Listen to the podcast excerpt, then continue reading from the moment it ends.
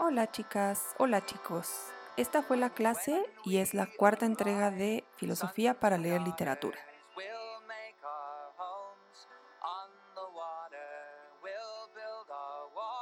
Bueno, vale chicos, pues voy a empezar haciendo una breve referencia. No es tanto un repaso, sino una referencia a lo que llevamos hasta ahora. Hasta ahora habíamos visto el problema, vamos a decirlo así, el tema o problema de la escritura, ¿no? Y lo que estuvimos revisando fue cómo nuestra concepción de la escritura está atravesada por una serie de presupuestos filosóficos y que también puede ser criticada, no en un sentido negativo, es decir, no en un sentido de decir esos presupuestos están mal, sino de revisar esos presupuestos, ver de dónde vienen, qué suponen, qué consecuencias tienen, etc., eh, a través de la propia filosofía. Entonces, eso fue lo primero que hicimos. Y yo insistí mucho en que se fijaran cómo concebimos a los escritores. Entonces, cómo nuestra idea del escritor es muy platónica, pese a que cuando queremos hacer análisis de la escritura, tendemos más a un punto de vista quizá no propiamente benjaminiano, pero más de ese estilo, ¿no? Entonces es curioso cómo vivimos ahí en esa eh, tensión. No es propiamente una contradicción, pero en esa tensión. Ahora algo que se me escapó y que por eso quise hacer esa referencia ahorita es otra cosa en la que se pueden fijar con estos problemas de la escritura desde la filosofía es cuando la escritura está puesta en escena, en la propia literatura. Es decir, cuando los personajes también son escritores o cuando lo que está intentando hacer la autora o el autor es precisamente eh, poner sobre la mesa la forma como escribe. Estoy pensando, por ejemplo, en cuentos como el... Perdón, se me fue el título. El jardín de los senderos que se bifurcan, nunca lo han leído, eh, es, una joya absoluta. Y eh, ahí hay un juego entre la voz narrativa que va contando la historia y el momento en que esa voz narrativa se descubre, pues, ¿no? Que está como detrás del relato. Y entonces hay un juego como, como de descubrimiento del propio escritor, pero el propio escritor es a su vez parte de la ficción. Ese tipo de, de, estrategias son muy interesantes para pensar en qué pensamos cuando pensamos en escribir.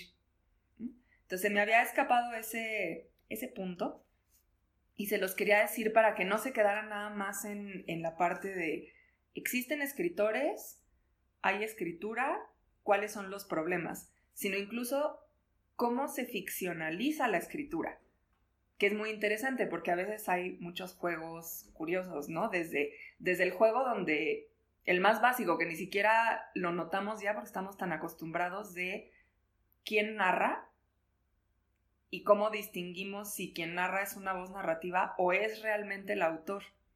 Incluso en una biografía, incluso en una biografía ¿qué pasa ahí? ¿Es transparente y es el autor? ¿O hay un estilo y una voz narrativa? ¿Y cómo se distinguen? Ese también es un problema de escritura. Entonces, fíjense cómo ahí hay un montón de preguntas que hacerle a los textos desde la filosofía, ¿no? Eso, eso se los quería decir porque noté que me lo había pasado así, nunca se los dije, entonces quería retomar eso. Ahora, el siguiente tema, que es con el que empezamos hoy, es el tema de subjetividad. Conecta directamente con el tema de escritura por esta concepción muy platónica que tenemos de el escritor o la escritora, que es que existe esta persona y esa persona tiene una especie de vida interior abstracta, ¿no? Y entonces, eso que pueden ser sentimientos, pensamientos, percepciones, etcétera, lo coloca en la escritura como si fuese un recipiente y pasa a nosotros. Y entonces nosotros tomamos ese recipiente y decimos, ah, oh, esto estaba en esa persona y lo entiendo perfecto porque además muchas veces tendemos a eso, tendemos a decir, claro, claro, a mí me pasa lo mismo, sí, ¿no? esta persona es como yo. Nos gusta mucho esa sensación de, de identidad con personajes, con escritores, etc. Entonces, ahí se tocan esos dos temas, pero igual que sucede con la escritura, lo que quiero que empiecen a ver ahora que revisamos el tema de subjetividad es que así como estamos atravesados por esa concepción de que hay algo interno, esa concepción proviene de una historia. Igual que la idea de escritura tiene una historia y va cambiando y hay distintas perspectivas. Lo que nosotros vamos a revisar aquí son dos perspectivas de cómo, y esto se los voy a decir en, en palabras nietzscheanas. Ahora mismo no vamos a, más adelante vamos a revisar a Nietzsche, ahora no, en subjetividad no. Pero en palabras nietzscheanas lo que vamos a ver es cómo se hizo profundo el sujeto. Es decir, en la antigüedad, incluso en toda la Edad Media y parte del Renacimiento, esta idea de que hay algo interior a nosotros que es complejo y que es profundo, en realidad no era una idea generalizada. Eso no existía. No había esa profundidad. Había otros tipos de profundidades y complejidades, pero esa no. Esa idea es muy moderna y lo que quiero que vean es cómo se creó y cómo de hecho estamos atravesados por ella. Por eso también está este gusto que tenemos por decir, ay, claro, esto que dice fulanita de tal en el poema es lo mismo que yo siento. Cuando decimos eso estamos apelando a esa idea de que hay algo interno que además resuena con algo interno en alguien más. Entonces, vamos a revisar a dos autores. El primero es el que ya leyeron, que es René Descartes, el, o Descartes, como le quieran decir, da igual. Y el segundo va a ser Immanuel Kant. En este caso del primero, la escritura es, pues, muy accesible. O sea, el, argumento es complicado, pero la escritura es muy accesible. En el caso del segundo, que se los voy a dejar hoy en la plataforma, tengan mucha paciencia, porque es una escritura muy técnica.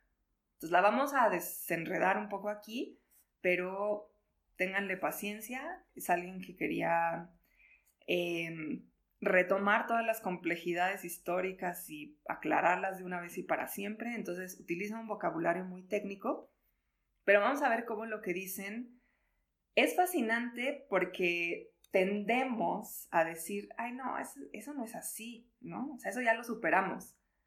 Pero en realidad estamos súper atravesados por esas concepciones. Entonces, Em, vamos a empezar hoy por René Descartes.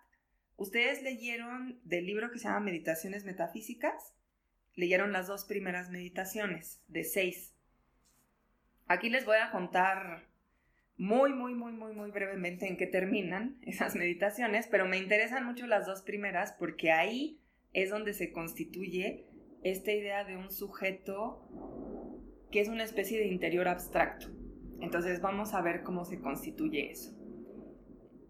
Primero voy a empezar por algunos antecedentes tanto de conceptos como de historia, muy breves. Después tratamos de enmarcar las dos meditaciones que leyeron tal como lo hace Descartes, es decir, eh, no, enmarcarlas en un sentido de darles un contexto histórico, sino enmarcarlas en cómo plantea los problemas de Descartes y después revisamos meditación 1 y meditación 2, Entonces, en medio de eso voy a ir haciendo pausas por si tienen dudas, comentarios, preguntas, quieren que nos regresemos, relacionarlo con otra cosa, lo que quieran, ¿vale?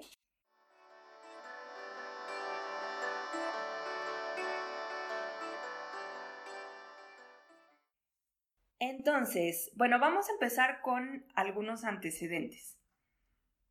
Los antecedentes del problema de la subjetividad tienen, es decir, tienen una larga historia, pero de nuevo, son básicamente modernos. Podemos encontrar algunas ideas en la antigüedad y en la Edad Media, pero solo se van a desarrollar como tales más o menos del siglo XVI para adelante. Entonces, fíjense qué curioso, ¿no? En toda la historia de la humanidad, que son miles de años, en realidad solo tenemos unos cinco siglos de tener esta idea. Entonces, en términos de esa temporalidad, es una idea bastante nueva, ¿no? No, no es como que siempre pensamos esto, es una idea bastante nueva. Y la pregunta en la que podríamos colocar el problema de la subjetividad es, ¿cómo pienso, cómo me pienso a mí mismo o a mí misma en cuanto a mí misma? ¿No? Es decir, ¿cómo es que yo soy yo? los, niños, los niños lo preguntan muy bonito, no sé si, si han, conviven con niños o han convivido mucho con niños, pero tienen una edad de las preguntas muy desesperante, pero las preguntas son muy padres. Y una de esas preguntas que casi todos hicimos es, ¿por qué yo soy yo y no soy tú? Y esa pregunta es la pregunta por la subjetividad. O sea, ¿cómo es que yo estoy seguro de ser yo? Entonces, dicha en, términos formales es cómo pienso en mí mismo en cuanto a mí mismo.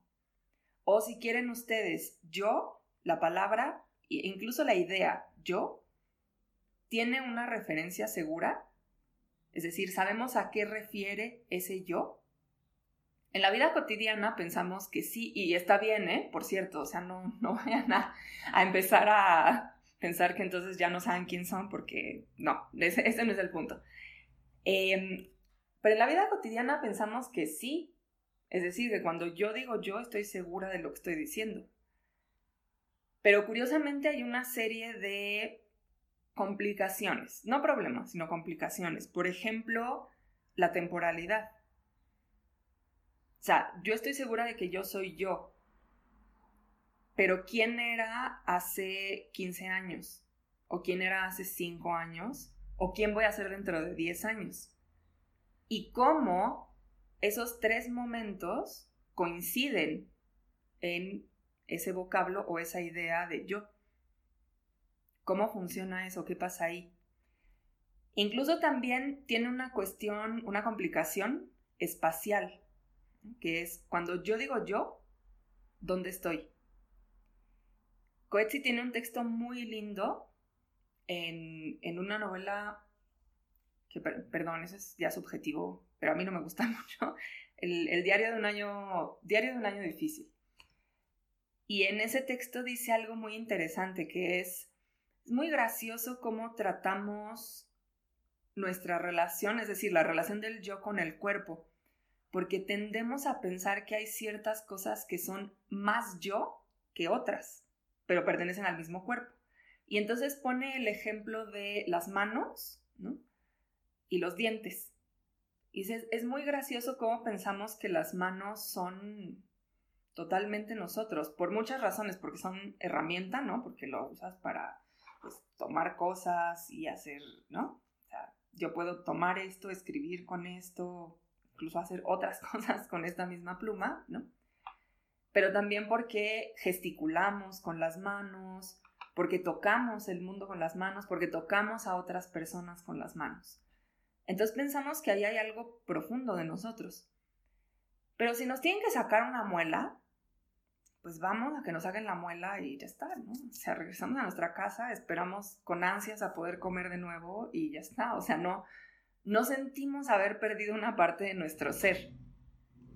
Y Coetzee dice, ¿por qué?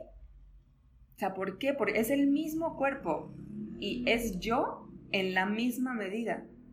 Entonces, ¿por qué tenemos esa relación diferenciada? ¿O por qué si nos duele la cabeza sentimos que nos volvemos locos, literalmente, cuando son dolores muy fuertes? Pero a lo mejor si nos duele el pie, aunque sea un dolor muy fuerte, pensamos, ah, pues es, allá, allá en el pie, ¿no? ¿Por qué hacemos eso?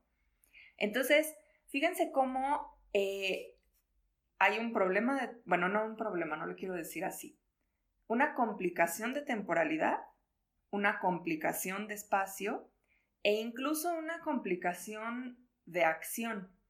Es decir, por ejemplo, yo no decido que lata mi corazón. O sea, mi corazón está ahí afortunadamente latiendo solito, ¿no? Me puedo dormir y sigue latiendo solito. Quizás si corro muchísimo, pues se agita y entonces yo lo siento. O quizás si, si, si me da mucho miedo algo, entonces, ¿no? Me dan unas palpitaciones y lo siento ahí y soy como más consciente. Pero es una actividad del cuerpo que yo no manejo, ¿no? O sea, ese yo, esa idea de yo, no está al tanto de esa actividad. Sin embargo, si yo decido, bueno, tomar esta misma pluma, ¿no? Y aventarla, esa acción del cuerpo tiene una voluntad detrás. Entonces, ¿qué pasa con la acción? La acción, ¿dónde está? Está en eso que llamamos yo y... Pero entonces, ¿qué pasa con las acciones que no son del todo voluntarias? ¿Sigue siendo yo o no es yo? ¿No? ¿Qué pasa ahí? Un, ejemplo que a mí me gusta ponerles que a veces... Eh, a veces es muy sencillo, a veces les causa un poco de ruido, digo, mi intención es que les cause ruido, ¿no? Pero es muy sencillo, es que tomen una mano y la pongan, no lo tienen que hacer ahorita, ¿eh? lo imagínenlo o después, o después sí háganlo. Eh, tomen una mano y pónganlo sobre una rodilla. Y pregúntense quién está sintiendo qué. Es decir, ¿sienten desde la rodilla o sienten desde la mano? ¿O sienten desde las dos? Y si son las dos, cómo se conecta eso y por qué sienten la mano como algo exterior a la rodilla, si el cuerpo es el mismo. ¿No? Ese es... No, se van a clavar ahí porque de pronto estas cosas pueden ser un poco así, pero es, es muy interesante cómo seguimos refiriéndonos a nosotros mismos como yo, pese a todas esas complicaciones. Entonces, el tema de la subjetividad rodea, está conformado más bien, no rodea, está conformado por estas preguntas y estos problemas. Insisto, son problemas modernos, ¿no? Sí podemos encontrar hilos hacia la antigüedad, pero son básicamente problemas modernos. En filosofía, este es muy general. Ahora, en filosofía les quiero dar dos conceptos. No se preocupen, no, no se los tienen que aprender y revisar y conocer al dedillo. Son dos conceptos muy complicados, pero se los quiero dar para que vean cómo lo enfoca la filosofía. Hay dos conceptos muy importantes en el campo de estas preguntas. Uno de esos conceptos es la representación. No nos vamos a meter en la historia de esa palabra que es muy problemática. Simplemente aquí vamos a decir que cuando yo me hago todas estas preguntas sobre mí misma en cuanto a mí misma, hay una serie de representaciones. Es decir, yo genero una serie de pensamientos con ciertas estructuras. Ahorita va a ser más claro. Y esas estructuras, esa serie de pensamientos con esa serie de estructuras, están en relación con el mundo, con mi cuerpo o con lo que yo llamo yo. Pero siempre están en relación con. Y esa relación en filosofía se llama estado intencional. Insisto, no se preocupen así de, ay, ¿qué es eso del estado intencional? Voy a reprobar la materia. No, solo quiero que sepan que así se dice. Intencional aquí, en filosofía, no quiere decir intención en el sentido de voluntad, es decir, en el sentido de, tengo la intención de explicarles. No, no quiere decir eso, tiene otro significado completamente, eh, que es más etimológico. Intendere quiere decir que tiendes hacia que estableces una relación, una direccionalidad con algo. Entonces, se refiere como a, esa dirección, a una referencia, no lingüística, sino de dirección, a un acerca de algo.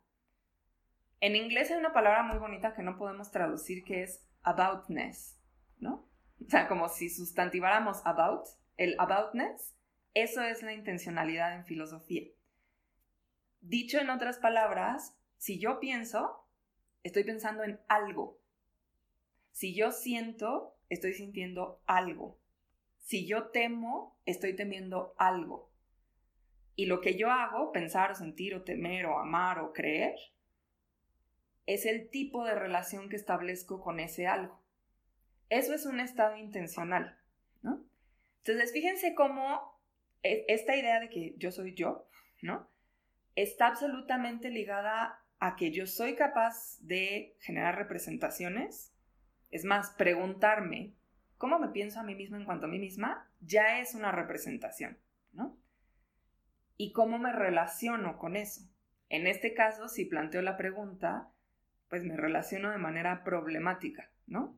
Lo que estoy haciendo es, no, no sé si la palabra correcta sea dudar, pero por lo menos sí plantearme una serie de problemas, ¿no? Con mí misma. O sea, tengo una representación de mí misma y me relaciono problemáticamente con esa, con esa representación. Eso ya es un problema de subjetividad, ya está constituido como tal. Ahora, hay un como siguiente nivel de la subjetividad, que se lo van a topar en muchos lados y se los digo de una vez porque en Kant va a ser muy importante. Y ese siguiente nivel, como si fuera videojuego, ¿no? O sea, estamos en el nivel de la subjetividad. Y para pasar al siguiente nivel, necesitamos una cosita también muy propia de la filosofía que se llama conciencia.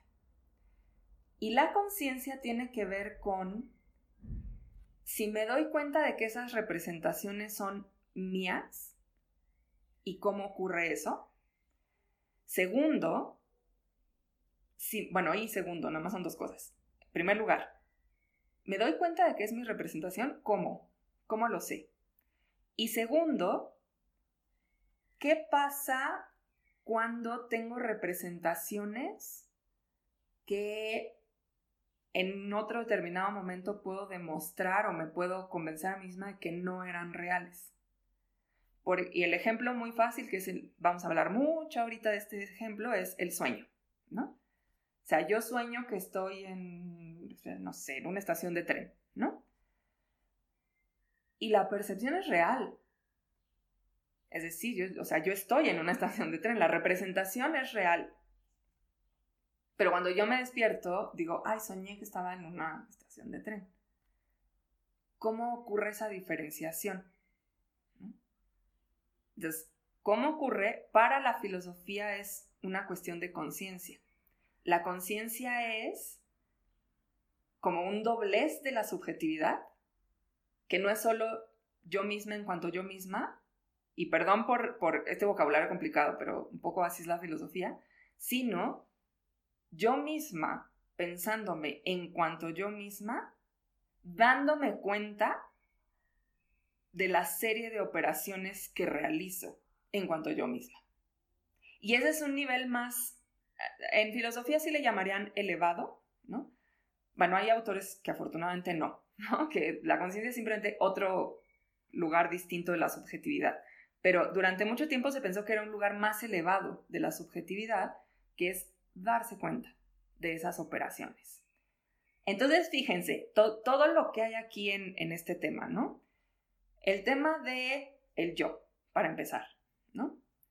El tema de la temporalidad, el tema de la, de la espacialidad, de la voluntad.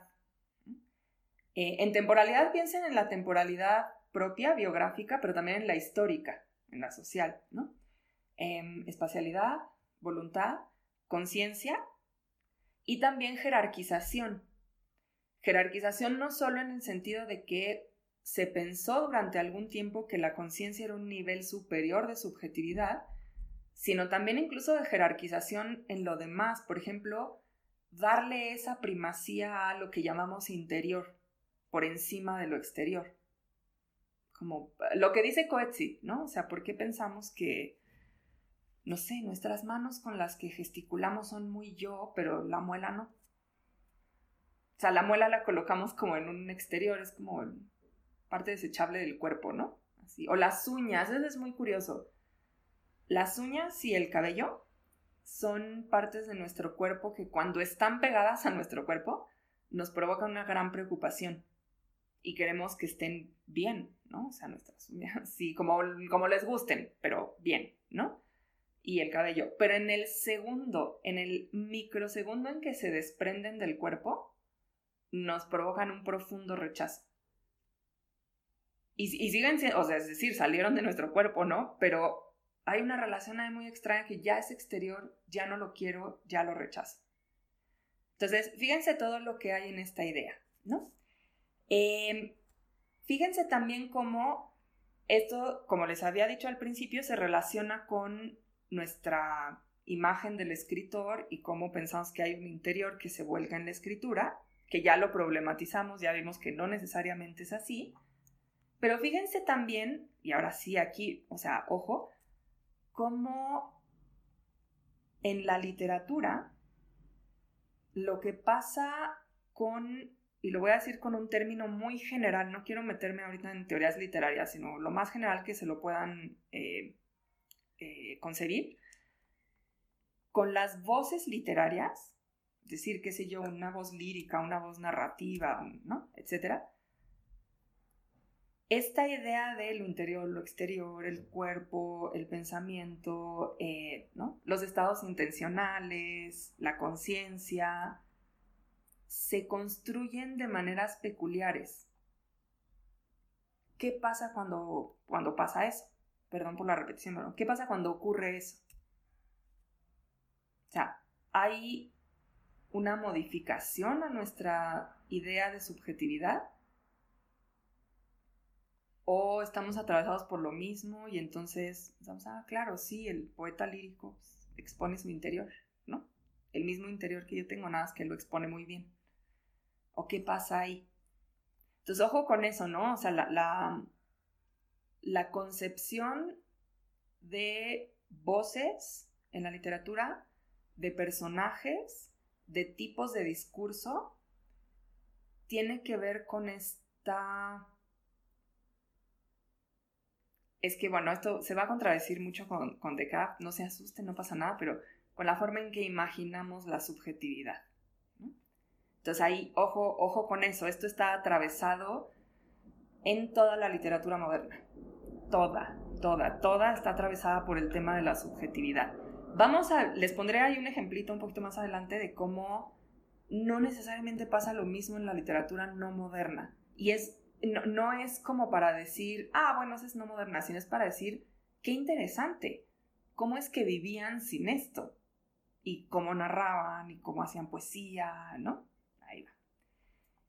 Eh, la otra cosa que les quería decir como antecedente es un poquito de historia muy, muy breve, porque si no nos tardaríamos siglos, pero así como les había dicho, bueno, sí se pueden encontrar hilos hacia la antigüedad, pero básicamente es un problema moderno, ¿no?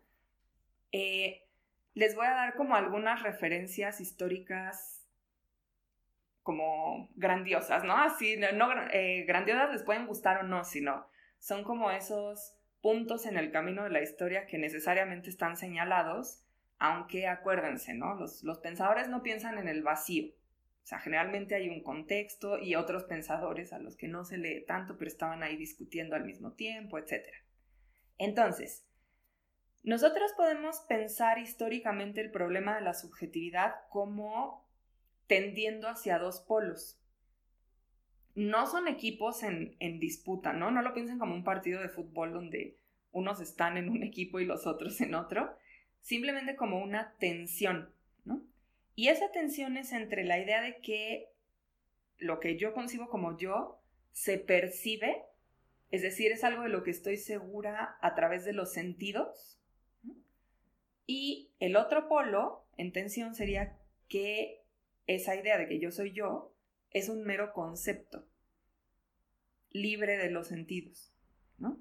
Entonces, entre esos dos polos o piensen de nuevo en el ejemplo que les puse de pónganse la mano sobre la rodilla y piensen, ¿quién está sintiendo? ¿Por qué mi mano se siente como algo externo a la, a la pierna si es mi pierna y mi mano, ¿no? Entonces, ¿no? Ahí piensen en ese, eh, en ese dilema o en esa paradoja, ¿no?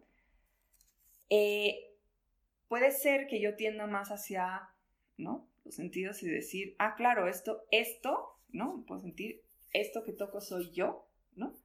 O puede ser que más bien piense, no, es una elaboración de mi razón, ¿no? Yo, yo elaboro un razonamiento a partir del cual digo, todas las percepciones que hay en este momento, o sea, no sé, un coche que va pasando, la luz que entra por allá, lo que yo veo enfrente de la pantalla que tengo aquí, eh, cómo los concibo a todos y cada uno de ustedes como individuos, etc. Todas esas percepciones se juntan en una especie de concepto base que es yo. Y entonces que yo estoy experimentando todo eso. Esa es una operación racional, no, no son los sentidos, es una operación de razonamiento. Entonces son esos dos polos históricamente entre los que se ubica la idea de subjetividad. Si ustedes quieren ir más hacia el polo de la percepción, tienen una serie de filósofos fabulosos, todos son fabulosos, que em, van más por el lado del pensamiento aristotélico, ¿no? Aristóteles hace filosofía natural, que es algo que también hace Descartes, ¿no? Que era una especie de, como de ciencias naturales a la antigua, ¿no? Basadas más en la observación que en otra cosa, ¿no? O sea, no, no hay como esta, esta idea, bueno, no esta idea, esta práctica muy firme de establecer los, los elementos mínimos matemáticos y biológicos, etcétera, sino la observación del mundo. Y decía, pues claro, viene por los sentidos, ¿no? Y entonces, si yo percibo que amanece, necesariamente estoy percibiendo que yo percibo que amanece, ¿no? O sea, necesariamente siento este cuerpo y el peso que tiene y dónde están mis ojos y, ¿no? Lo que escucho, etcétera. Entonces, por ese, por, esa, por ese lado de la percepción está Aristóteles y también una serie de pensadores, Avicena, ¿no? que pertenece a estos pensadores increíbles de, de la época española del al-andaluz, donde se mezcla judaísmo, cristianismo y, eh, y, e islam. ¿no? Está Santo Tomás, por supuesto, y están dos que me interesa, o sea, no que estudien ahorita ni nada, pero que tengan ahí como presentes, que es San Agustín y Hume, David Hume. ¿Por qué me interesan? Porque Agustín eh, plantea la idea de que yo soy yo porque me percibo, pero me percibo interiormente. Es como quizás el primero, es decir, tiende más, por eso les digo que no los piensen en equipos, porque es más complejo tiende más a la idea de la percepción, pero dice que hay una percepción interna. Y esto es súper bonito en Agustín porque la percepción interna es lo que él va a desarrollar como memoria, ¿no? Que él dice es lo, lo que percibimos por dentro de nosotros es la memoria. Y entonces la describe como una serie de pasajes, así como si fueran unas grutas o unas cuevas, pues donde está todo lo que hemos sido. Y entonces yo puedo percibir como todos esos caminos, ¿no? Incluso decir, voy a recordar qué hacía yo en quinto de primaria. entonces tomo así, ¿no? O sea, como si hubiera una señalización que dijera quinto de primaria y yo camino por el caminito de quinto de primaria y digo, ay, claro, sí, aquí está esto y aquí está esto. Es una imagen muy bonita porque le da un carácter físico a la memoria, ¿no?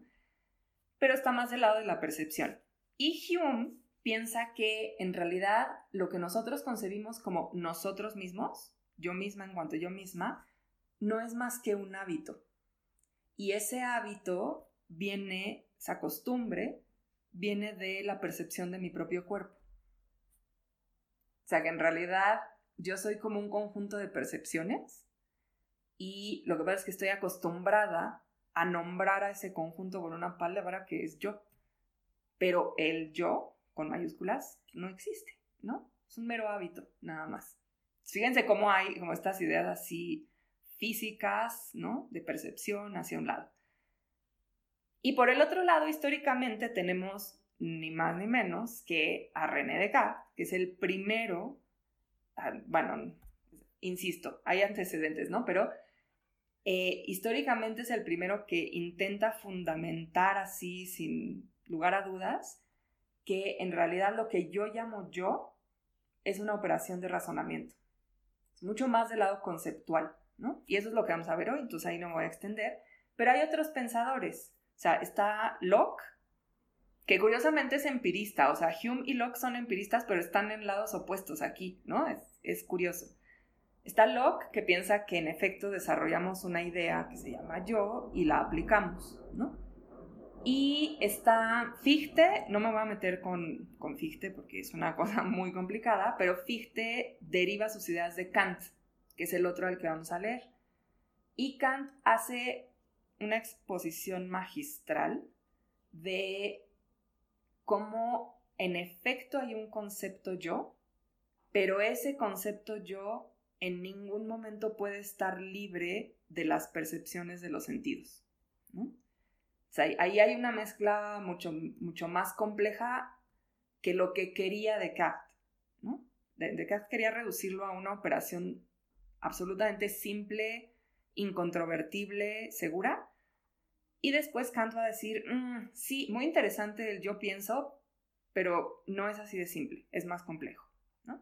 Entonces, históricamente ahí está, ¿no? El problema de la subjetividad, de la conciencia, del tiempo, del espacio, de la voluntad, etc. Ahí está ubicado.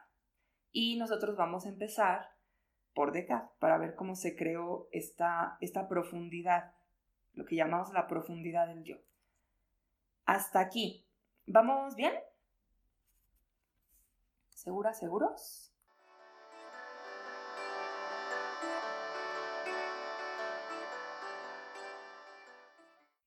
Vale, perdonen que me tarde de pronto un poquito en esto, pero los tengo en dos pantallas, entonces tengo que estar cambiando.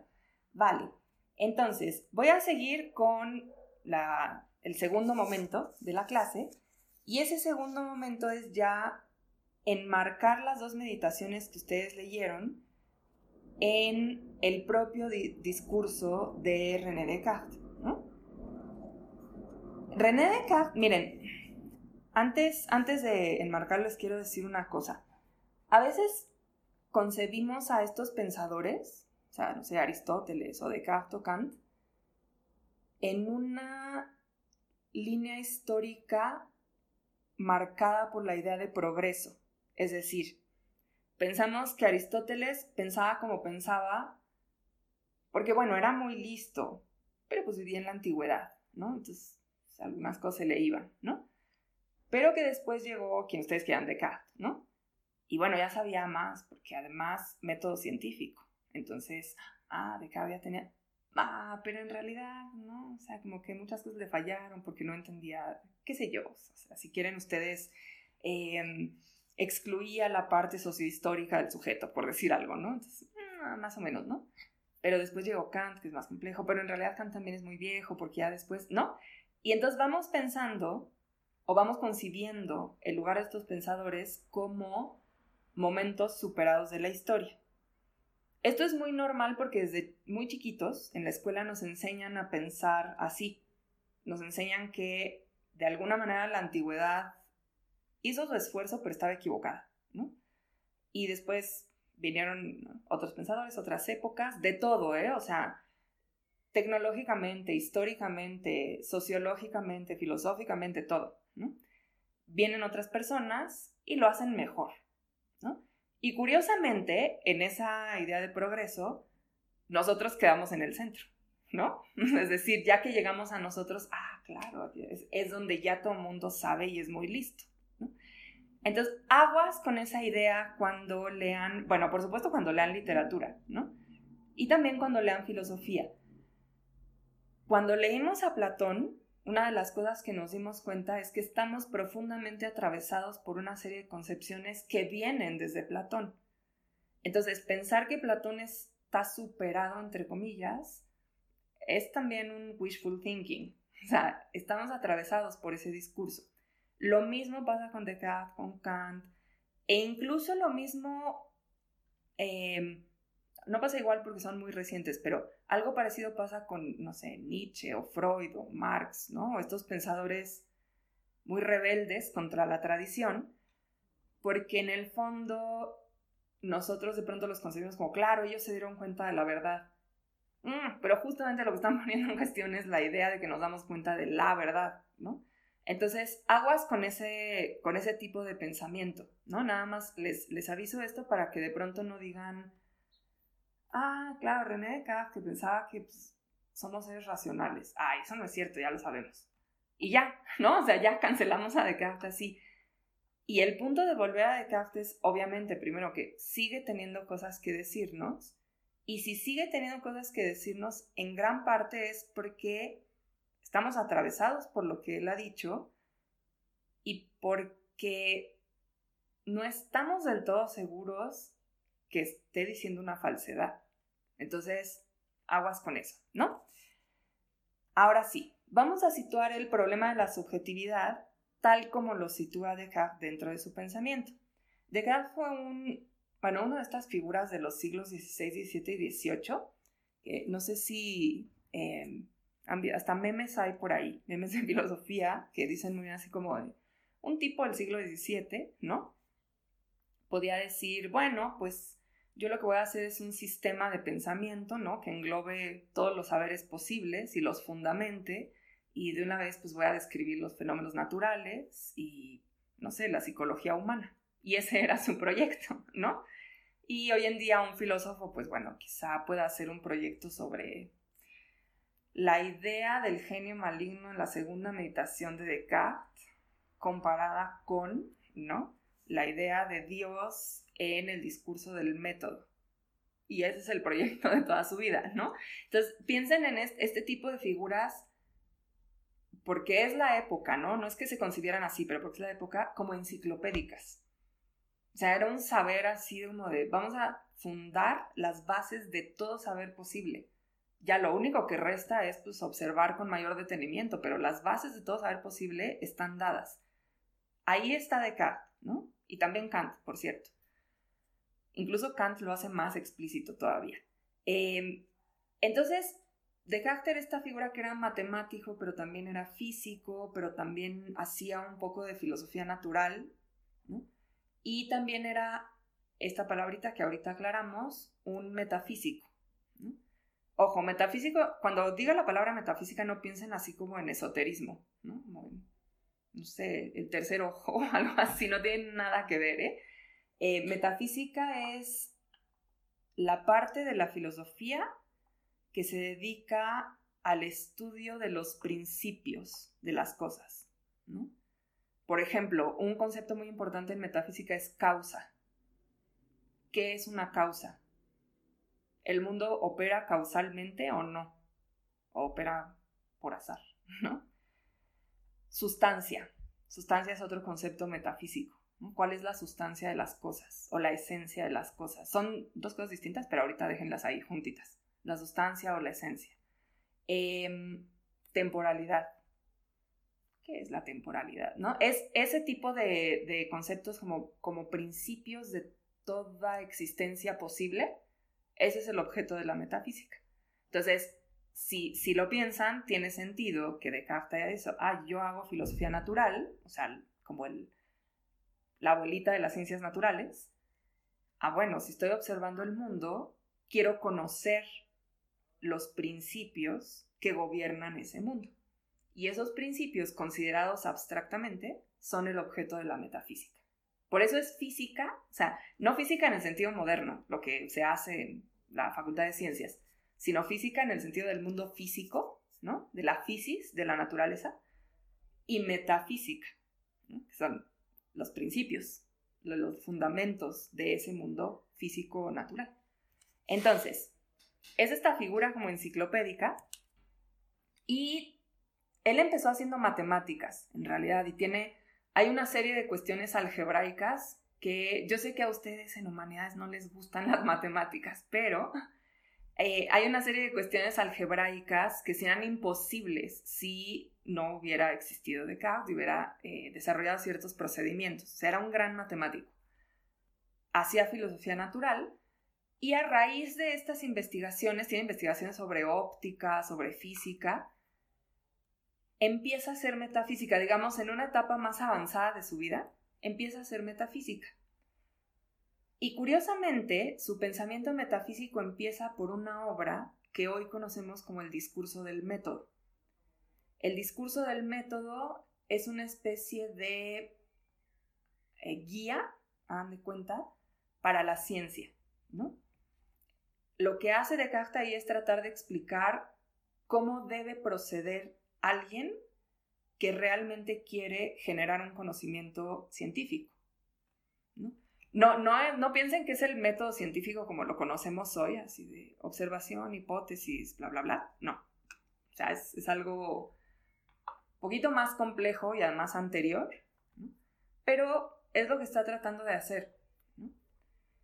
Y las meditaciones metafísicas vienen después del discurso del método Y lo que él quiere hacer con esas meditaciones es demostrar una serie de, de cuestiones, que ahora vamos a ver, porque hay pensadores que le han discutido el discurso del método. Entonces, él escribe el discurso del método, dice, así debe proceder un razonamiento científico. Entonces, otras personalidades van y le dicen, no, a ver, ¿de qué estás hablando aquí? Esto no se sigue de esto, porque dices tal? Y hay dos cosas fundamentales de esas críticas que a él le importan muchísimo. Y esas dos cosas son, bueno, número uno, ahí no nos vamos a meter mucho, pero vendrá al caso eh, a lo largo de la explicación, el concepto e incluso la existencia de Dios, ¿no? en el discurso del método, él, sin que se meta a hablar sobre, no sé, la naturaleza de Dios, concibe la naturaleza como una creación de Dios y por lo tanto uno de los principios de la naturaleza es Dios. Y entonces, franceses como son sus críticos, acuérdense que históricamente los franceses han sido acusados numerosas veces de ateos, ¿no? Por los ingleses, por los españoles, ¿no? Esos franceses son unos ateos. Bueno, franceses como son sus críticos van y le dicen, de, pero ¿por qué estás hablando de Dios para un método, ¿no? Entonces, esa es una de las cuestiones principales que le, que le afectan, ¿no? Como que él dice, ¿cómo me discuten eso? Voy a demostrar que sí, Dios es un principio, ¿no? De la naturaleza. Ahí no vamos a llegar, eso ya es hasta la sexta meditación, no vamos a llegar, les contaré brevemente, ¿no? Y la otra cuestión, que es así es la que nos importa, es que le discuten mucho que él plantea los pensamientos como algo de lo que necesariamente se sigue la existencia de las cosas. Y de hecho, ese, ese reclamo viene justo de la idea de Dios. O sea, lo que Descartes dice es, si nosotros somos capaces, nosotros, seres mortales, imperfectos, etc., somos capaces, mediante el pensamiento, de concebir una existencia inmortal, perfecta, o sea, todo lo opuesto a nosotros, necesariamente es, esa existencia tiene que ser real, porque si no, un ser imperfecto no podría pensar la perfección. Entonces tenemos que venir de esa, de esa figura, ¿no? Entonces, bueno, una serie de pensadores va y le dice, o sea, que tú te imagines ese señor no, no se sigue que exista, ¿no? Y esta parte, yo sé que ahorita suena como un problema teológico, pero esta parte es súper importante para él porque lo que quiere demostrar es que en, esa, en ese acto de pensamiento necesariamente hay una existencia. O sea que sí, el pensamiento demuestra la existencia. Y si piensan ustedes ahora en la frase famosísima de Descartes, que es pienso, luego existo, acuérdense que ese luego, por favor, jamás lo conciban temporalmente, ¿eh? o sea, no es pienso y entonces después existo, ¿no? Sino es eh, deductivamente, ¿no? Pienso, por lo tanto, de hecho esa sería una mejor traducción, pienso, por lo tanto existo, ¿no? Cuando él demuestra eso, ya, ya veremos que pues, queda un rastro bastante importante de duda, ¿no? Pero cuando él demuestra esto, lo que está tratando de hacer es ir contra esos críticos y decir, a ver, si yo pienso, por lo tanto existo, si yo pienso a Dios todo lo que les dije, ¿no? Siendo imperfecto, siendo mortal, y lo, soy capaz de concebirlo como esta existencia perfecta, primera, etc. Claro que sí, claro que Dios existe, ¿no? Incluso él empieza, esa parte no la leyeron, pero en el prólogo que él mismo escribe, él empieza diciendo, bueno, pues voy a contestar a mis críticos por esto y por esto, y la parte donde habla de los ateos es muy curiosa porque él como muy serio dice, no, bueno, yo voy a demostrar con una serie de argumentos que están eh, equivocados, pero mete ahí un juicio muy, muy curioso, ¿no? Que, que, no tiene nada de razonamiento deductivo, ni de científico, ni de nada. Dice, pero ay, por favor, ¿quién, ¿quién le puede creer a un ateo? O sea, esa gente pues no hay que creerle. Y ya, ¿no? Que es un juicio de valor así terrible, ¿no? Que uno dice, bueno, Descartes quería ser muy científico, pero lo intentaba, pero no siempre le salía, ¿no? Entonces, fíjense cómo estamos ya en la modernidad y esta cuestión de eh, la subjetividad está ya entretejida completamente con la cuestión del conocimiento. Y no solo con la cuestión del conocimiento, porque eso, acuérdense, ya lo vimos con Platón, ¿no? O sea, el, alma es como aquello que hay que nutrir y hay que nutrirlo con conocimiento y etcétera, Pero no es cualquier tipo de conocimiento, no es un conocimiento, ¿cómo decirlo? De, de redención, redentor, así como en Platón, ¿no? Sino es un conocimiento científico. Es un conocimiento de conocer las cosas tal cual son, conocer la verdad de las cosas. Entonces es curioso, ¿no? O sea, cómo pasamos de, no sé, una idea del alma, tanto en Grecia, con todas sus diferencias, pero tanto en Grecia como en la Europa cristiana y después católica, donde la cuestión del pensamiento y del alma y de la mente, etcétera, están ligadas a la idea de salvación y de pronto aquí hay otra cosa que entra a la ecuación. O sea, sí, va a haber todavía toda esta parte teológica, pero esa otra cosa que entra a la ecuación es el conocimiento científico. Y aquí en Descartes ya están así entretejidos, ya no se pueden separar. O sea, cuando él dice, voy a demostrar que, bueno, que Dios existe, es una parte de la demostración, pero además que la mente es real y que la mente es el fundamento de todo conocimiento, lo que él está diciendo es voy a demostrar que esa parte de mí que soy yo tiene las bases, ya tiene desde siempre las bases de todo posible conocimiento. Entonces, fíjense lo que está poniendo, o sea, el peso que le está cargando a el sujeto, ¿no? Cuando digo sujeto, no piensen ustedes en una persona concreta, a veces lo usamos así en el lenguaje cotidiano, pero no es como, ah, sí, Pedro, el sujeto Pedro, no. Eh, sujeto es, digamos, una estructura de subjetividad que teóricamente compartiríamos todos. Todos tenemos esa misma estructura de subjetividad, Eso es el sujeto.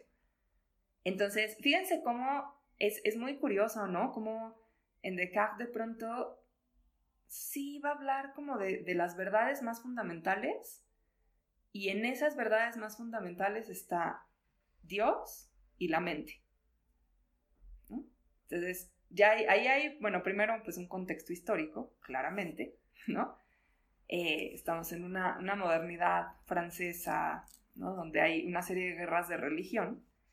Pero en segundo lugar, no solo ese contexto histórico, sino también una serie de ideas que por ahí nosotros traemos como sembradas en nosotros mismos, ¿no? Por ejemplo, no, no necesariamente la idea de Dios, que sé que hoy en día no, no hace que nos quememos las pestañas, ¿no? O sea, hoy en día no decimos, o sea, si no estoy seguro de la existencia de Dios, no voy a poder dormir. No lo hacemos, pero, ¿no? Sea, hay como una vaga idea. Pero sí, por ejemplo, la idea de que nuestra relación con la realidad se da fundamentalmente a partir de algo que llamamos la mente, ¿no? Eh, Descartes no es tan preciso, de hecho, si se fijaron, usa, escribe muy bonito Descartes y usa sinónimos así. Entonces, una de las partes donde dice es el espíritu o el alma o la mente o, ¿no? Entonces, piénsenlo así, o sea, generalmente pensamos que existe eso en nosotros. Algo que es, que no es propiamente corporal y donde ocurren los pensamientos. Bueno, pues esta es una idea cartesiana. Y por más que digamos, ah, bueno, sí, pero Descartes era este racionalista ultranza, ah, pues resulta que nosotros tenemos una parte de nosotros mismos que es cartesiana, ¿no? Entonces, ojo con eso.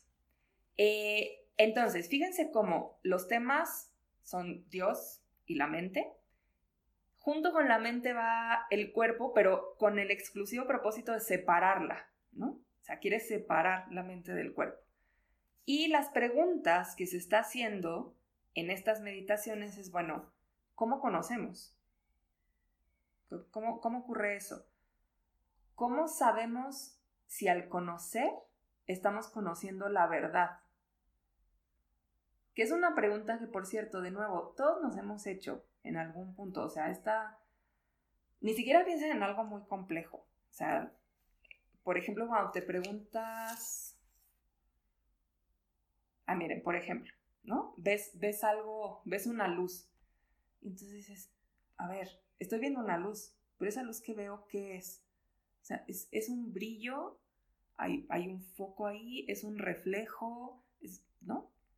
Es así, es, ahí te estás preguntando, ¿qué es eso que veo? Y cómo sé que es verdad lo que veo, ¿no? Hasta cosas obviamente mucho más complejas, ¿no? Entonces, ¿cómo conocemos? ¿Cómo estamos seguros de que cuando conocemos, conocemos la verdad? ¿Y cuál es la naturaleza de esa realidad que conocemos? Porque solo si conocemos esa naturaleza de la realidad, estamos seguros de que conocemos la verdad, ¿no? Entonces, esas son las preguntas. Fíjense cómo aquí en Descartes la subjetividad está completamente ligada a eso. O sea, hay sujeto porque el sujeto piensa y el sujeto que piensa conoce, ¿no? Y fíjense cómo, incluso cuando hablamos de cuestiones subjetivas en el, en el mundo cotidiano y normal de nuestras vidas, decimos, ah, es que eso es subjetivo, ¿no? Pues eso subjetivo está atravesado, ¿no? Por la idea de cómo lo conozco yo, ¿no? ¿Qué relación tengo yo con eso? Entonces, quizá nos hemos liberado un poco de esta idea de la verdad con mayúsculas, pero la idea de que es una relación de la mente o la psique o el alma o el espíritu o el pensamiento o lo que ustedes quieran con la realidad, esa idea la seguimos teniendo. Incluso cuando leemos, por cierto, o sea, no solo este tipo de textos teóricos, sino literatura, ¿no? O sea, cuando dices, es, muy curioso cuando uno hace estas afirmaciones, por cierto, muy cuestionables, ¿eh? Vamos a hacer ese apunte aquí, pero muy cuestionables de decir, no, bueno, lo que pasa es que ese personaje, cuando se entera de la verdad, por ejemplo, se enoja, ¿no? Y es muy curioso cómo hacemos eso y cuando uno regresa al texto dice, hmm, eso no lo dice en ningún lado, ¿no? Pero ya concibes que, claro, que hay una subjetividad eso es graciosísimo, ¿no? Como pensamos en los personajes como sujetos. O sea, no como un texto, sino como sujetos. Entonces estamos tan atravesados por esta idea que pensamos que, no sé, Heathcliff es un sujeto con pasiones muy intensas, ¿no? Es muy chistoso. Entonces, fíjense cómo sí está ahí, ¿no? Esa idea. Eh, y bueno, en cuanto, eso es cómo lo enmarca Descartes, cómo enmarca el problema de la subjetividad, y quiero que se fijen también qué forma le da a su texto. Aquí les tengo que hacer una observación que no, no, bueno, está en el prólogo, pero no lo tuvieron que haber leído, que es una delata mucho lo que quiere hacer Descartes aquí. Y además es, un poquito soberbio. ¿No? Los filósofos suelen, suele ser muy difícil que los filósofos dejen en el cajón la soberbia antes de escribir, ¿no? Habría que preguntarse por qué pasa eso. Pero eh, una de las cosas que hace Descartes cuando empieza en su prólogo, además de decir voy a contestar las críticas para demostrarles que lo que yo digo es correcto, dice y no lo voy a escribir en francés. Y no lo voy a escribir en francés porque el francés, pues tiene, bueno, hay un francés correcto, pero también es la lengua del vulgo. Y el vulgo piensa mal. O sea, no sabe pensar. E, esto, o sea, qué vieja es esa idea, ¿no? Digo, en Platón está, ¿no? O sea, en Platón está así como de, uy, esos pobres que no se dan cuenta que la belleza es solo el paso algo más arriba, y nosotros, que sí lo sabemos, ¿no? En esa idea es muy vieja y está también en Descartes. Entonces dicen, no, lo voy a escribir, este, las meditaciones metafísicas se escribieron en latín. Lo voy a escribir en latín porque es texto serio, ¿no? texto de, de, digamos, altos estudios, ¿no? No es cualquier cosa. Pero en esa, en esa voluntad como de decir esto es especializado, esto no lo va a entender cualquiera, también si se fijan, hay hay recursos literarios. Y los recursos literarios de Descartes, por eso les decía, Descartes escribe súper bonito, aunque, aunque quizá no les haya sonado así al principio de decir, uy, qué bonito texto, quizá ustedes no dijeron eso, ¿no? Ah, qué hermoso, ¿no? Escribe muy bonito y les voy a decir por qué. En primer lugar es una narrativa, porque si ustedes leyeran hasta el final, no lo tienen que hacer. Si ustedes leyeran hasta el final, se darían cuenta de que las meditaciones están hechas a manera de diario. Es decir, cada meditación es una jornada. Entonces dice, este día voy a pensar sobre la duda. Ese es el día. piensa sobre la duda. Ayer pensé que tal y tal y tal, y entonces hoy me dispongo a, y es una jornada.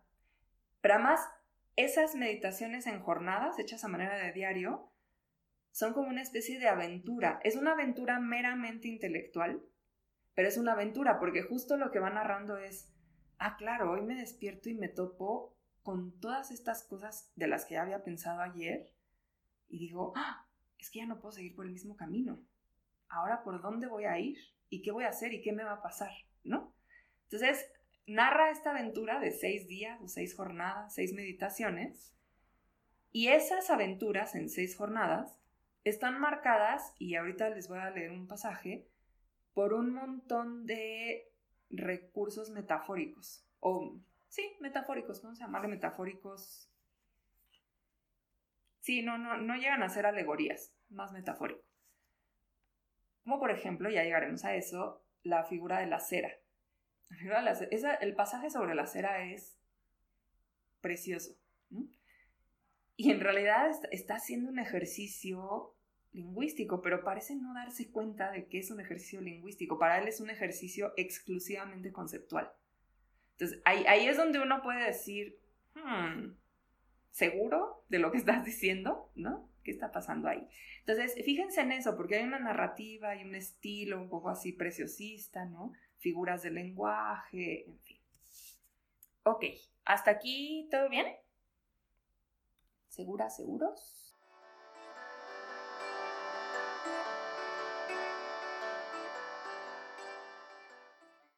Bueno, entonces vamos a la tercera parte, eh, donde vamos a hablar de cada una de las meditaciones que ustedes leyeron, que son nada más las dos primeras. Ya les expliqué que son solo las dos primeras porque ahí es donde se funda esta idea moderna de subjetividad. Entonces, la primera meditación o el primer día en que, como ustedes recuerdan, y, se los digo, o sea, porque es muy divertido, la verdad, pero también para que vean cómo la idea del sujeto está atravesada por una construcción cuasi literaria, ¿no? Entonces, en este primer día, donde, como ustedes recordarán, está Descartes en su casa, frente al fuego, en bata, ¿no? Porque lo repite como tres veces. Dice, no, yo estoy aquí pues, muy a gusto, sentado, meditando frente al fuego en mi batita, y entonces pienso tal y tal, y lo repite y lo repite, ¿no? Que es muy gracioso porque uno, pues, necesariamente se imagina a Descartes en bata, ¿no?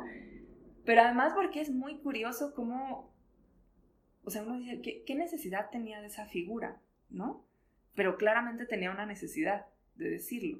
Entonces es muy interesante cómo necesita ese recurso literario para un texto que pretende ser estrictamente científico. Aquí, ojo, voy a hacer un paréntesis muy rápido.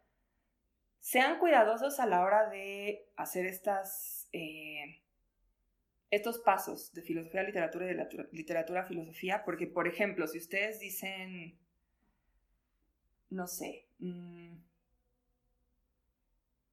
Ah, ya sé, hay, una obrita de Perec que se llama Un hombre sentado. Ay, sí es un hombre sentado. Ahorita, ahorita busco el título, a lo mejor me estoy equivocando. ¿Es un hombre que sueña o un hombre sentado? O un hombre sentado que sueña, no me acuerdo. Eh, pero es una obrita de Georges Perec, muy linda porque es, básicamente tiene la premisa de un señor que está en un cuarto.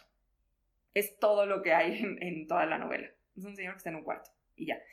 Eh, entonces ahí ustedes pueden decir, bueno, aquí esto que sostiene Descartes sobre la subjetividad no, no se sostiene para nada, ¿no? Y sí, en eso tienen razón, pero eso no quiere decir que la obra de Perec tenga un argumento que, argumento en el sentido filosófico, que tumbe al de Descartes. Ojo con eso, ¿no? O sea, nos permite pensar en otras cosas, pero no es un argumento filosófico. Entonces, nada más aguas con, ese tipo de afirmaciones. Entonces, en esta primera meditación tenemos a Descartes sentado con su batita frente al fuego meditando.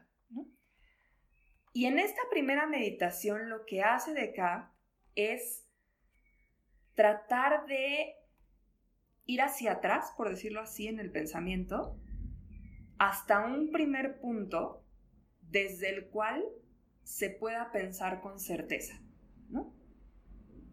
Entonces, para hacer ese movimiento, lo que hace es decir, a ver, ¿cómo he conocido lo que he conocido hasta ahora? ¿Cuáles han sido mis errores?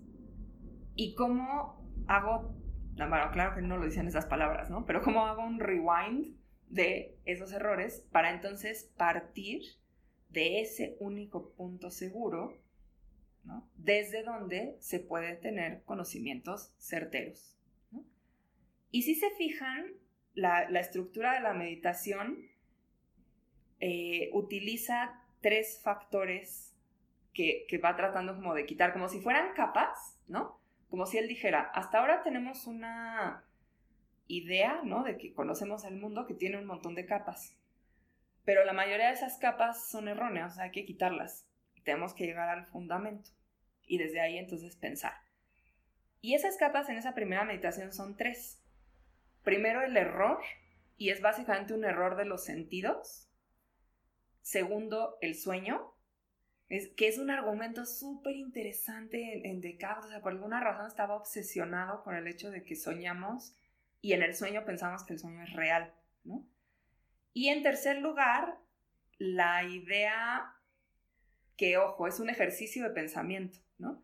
Y él lo dice así, la idea de que Dios nos engaña, ¿no? De que hay un genio, no es Dios, el Dios del catolicismo, sino es un genio maligno, ¿no? Entonces, son esas tres ideas las que va a ir una por una diciendo, a ver, no queremos estos errores, ojo con pensar que, ¿no? Las cosas como el sueño pueden ser reales, y ojo con qué pasa si Dios mismo nos quisiera engañar.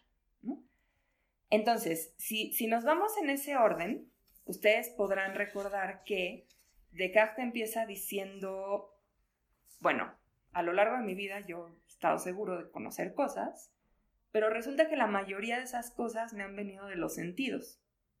O sea que yo, yo digo, el fuego es caliente porque pues, he puesto mi manita y bueno, pues sí se siente caliente, ¿no? o que hace frío, que amanece y anochece, por ejemplo, ¿no? Entonces digo, ah, pues claro, porque lo veo, ¿no? Pero el punto aquí es que muchas veces en mi vida los sentidos me han llevado al error. O sea, yo creo ver una cosa o creo escuchar una cosa y resulta que eso que veo o que escucho o no está o no es lo que yo pensaba que era. Por lo tanto, los sentidos son propensos al error. Esto, por cierto, es una idea también muy vieja, ¿no? La idea de que el, cuerpo es falible. Entonces, en la medida en que es falible, hay que dudar de él. Pero Descartes la sistematiza, ¿no? Lo que dice es, tenemos sentidos, pero los sentidos se equivocan y nos llevan al error. Y la prueba más clara de que nos llevan al error para Descartes es que cuando soñamos, los sentidos perciben, pero el objeto de esa percepción es absolutamente imaginario. Entonces, si soñamos, por ejemplo, esos sueños angustiantes, ¿no? Que a veces tristemente tenemos, ¿no? Donde no podemos correr o no podemos respirar o algo así.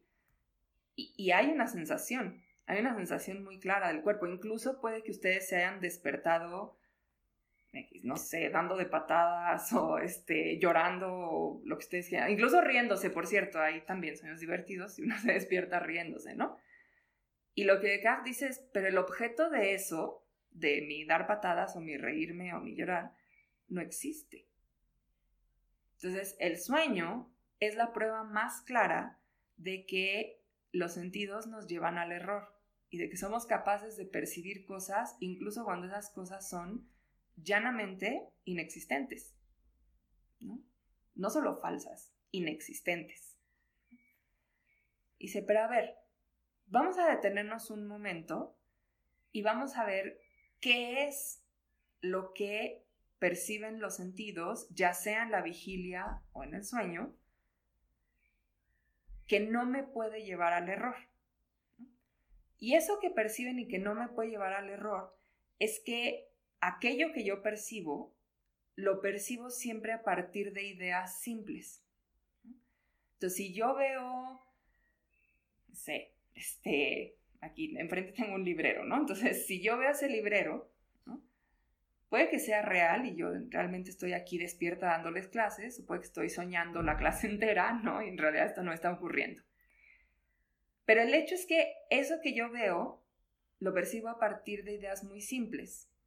Y esas ideas muy simples son la forma o figura, él le llama figura, la extensión, eh, la cantidad, la magnitud, el lugar, el tiempo. Yo digo, ah, sí, en esto que yo concibo como ahora, ahí enfrente de mí, hay un objeto físico con esta forma, ¿no? Así, estas, estas líneas rectas y estos objetos ahí puestos así de manera vertical, etcétera, ¿no? Y son tantos, o sea, los podría contar, podría decir cuánto miden, podría... Y eso, esa parte de decir, sí, hay un enfrente, un ahora, un objeto físico, esas ideas no están erradas. Puede que lo que veo no esté, ¿no? Pero las ideas que tengo, las más simples, ¿no? No compuestas, en las más simples, esas no están erradas. O sea, hay magnitud en el mundo. Puede que lo que veo ahorita exista o no, esté ahí o no, esté seguro o no. Pero de que hay magnitud en el mundo hay magnitud de que hay cantidad, hay cantidad, y de que hay extensión, extensión en, Descartes es materia, ¿no? o sea, esta cosa física. De que hay materia, hay materia. Entonces lo que dices, a ver, vamos a ver, el problema con los sentidos y el problema con el sueño, puesto que depende de los sentidos, es que forman cosas complejas. Entonces, esas cosas complejas pueden tener una combinación errónea. Por ejemplo, si yo sueño que, no sé, hay un, este, una vaca con cara de perro, ¿no? En, el sueño yo la veo real, ¿no? O sea, yo sigo, me puedo sorprender o no, me puede parecer natural, pero yo, yo la veo real, ¿no? Y en realidad, cuando me despierto, me doy cuenta de que no existe, por supuesto, no existe, pero las bases de eso eran ciertas. O sea, hay una materia viva que son animales, y esos animales tienen ciertas características, y lo que pasa es que las combiné mal. O sea, mi, percepción hizo una revoltura y lo combiné mal. Pero las bases siguen siendo ciertas. Si hay materia, si hay materia viva, una parte de esa materia viva sí es el reino animal y ciertos grupos de animales tienen ciertas características. Eso sigue siendo cierto. Entonces, fíjense cómo, bueno, número uno, dice, los sentidos, mm, cuidado, ¿no? Con los sentidos, pero ¿por qué? O sea, sí dice, los sentidos nos llevan al error y esto lo podemos decir anecdóticamente, pero ¿cuál es la base que él da? Ah, pues que mezclan las cosas muy raro. No van a lo más simple, a la idea más simple, sino mezclan las cosas muy raro. Y esas mezclas de eh, elementos verdaderos, pero con una combinación eh, alocada, vamos a decirlo así, llevan a lo que él llaman falso o ficticio. Esto es muy lindo, por cierto, porque si se fijan, lo que está diciendo es que la ficción parte de elementos verdaderos, pero lo que hace es combinarlos chistosos, ¿no? Por eso podemos decir, por ejemplo, que los unicornios existen. O sea, sí, sí, existen en los libros, ¿no? Pero son una combinación falsa de elementos verdaderos, ¿no? Entonces, para Descartes la ficción sería eso, sería un juego de combinatoria con elementos, ¿no? yo los combino de una manera eh, lúdica y entonces tengo una ficción. Ahí está. Nada más que ojo, a las ficciones no hay que creerles. Esta es, este es como una admonición moral, ¿no? De decir, no, pues muy, muy bien que hagan ficciones, nada, no les crean. Y fíjense cómo además de esta idea de ficción, lo que dice es, es más seguro lo simple que lo complejo. Este, por cierto, es una opción para la que no da una razón. ¿Sí se fijaron? O sea, dice, nada más dice lo, lo más simple es más verdadero y más universal. Y uno dice, ¿por qué? Eh, nosotros como lectores podemos saber, porque es un razonamiento matemático. O sea, en, matemáticas esto funciona y esto es, así y es cierto y funciona. Ahora, para la vida humana, pues ahí habrá que detenerse un ratito y pensar si esto es así, ¿no? O sea, si realmente lo complejo no debe ser materia de estudio para la vida humana. lo voy a dejar ahí en la mesa, ¿no? Porque ahí hay una gran pregunta que hacerle a, a Descartes. Ahora, esto más simple es lo que él lleva a estas, yo les voy a decir así porque toda la historia de la filosofía se les llama así, categorías de pensamiento. Las categorías se dan de cuenta que son como lugares o lo pueden pensar como, como lugares o como moldes, por ejemplo, ¿no? Como si tuviéramos un, uno de esos moldes de panquecitos, ¿no? Varios. Eh, es más, ustedes seguro, seguro tuvieron esos juegos de chiquitos. No sé si se acuerdan, hay, hay muchas modalidades, pero son juegos donde hay un hueco con cierta forma y una figura que corresponde a esa forma. Entonces tú aprendes a poner el triangulito en el triangulito y la estrellita en la estrellita y así, ¿no? Incluso te dan pistas con colores y así, ¿no? Se dan de cuenta que las categorías de pensamiento son esos, esos moldecitos y las, lo que uno toma es la realidad, ¿no? Entonces uno tiene que saber esa realidad dónde entra. Y esas categorías serían las formas más simples de pensamiento. Y ahí es donde Descartes pone la extensión, la figura, la cantidad, la magnitud, el número, el lugar y el tiempo. Estas clasificaciones, por cierto, son muy comunes en los filósofos. Aristóteles también tiene una serie en es de nueve categorías. Kant también tiene una serie de categorías casi copiadas de Aristóteles, pero le cambia un poquito, ¿no? Y por cierto, le cambia muy interesante porque el tiempo se vuelve así fundamental, ¿no? Pero fíjense cómo lo que está diciendo es, ah, lo más simple es lo más seguro. Y lo más simple es una forma del pensamiento. Y esa forma del pensamiento está en mí.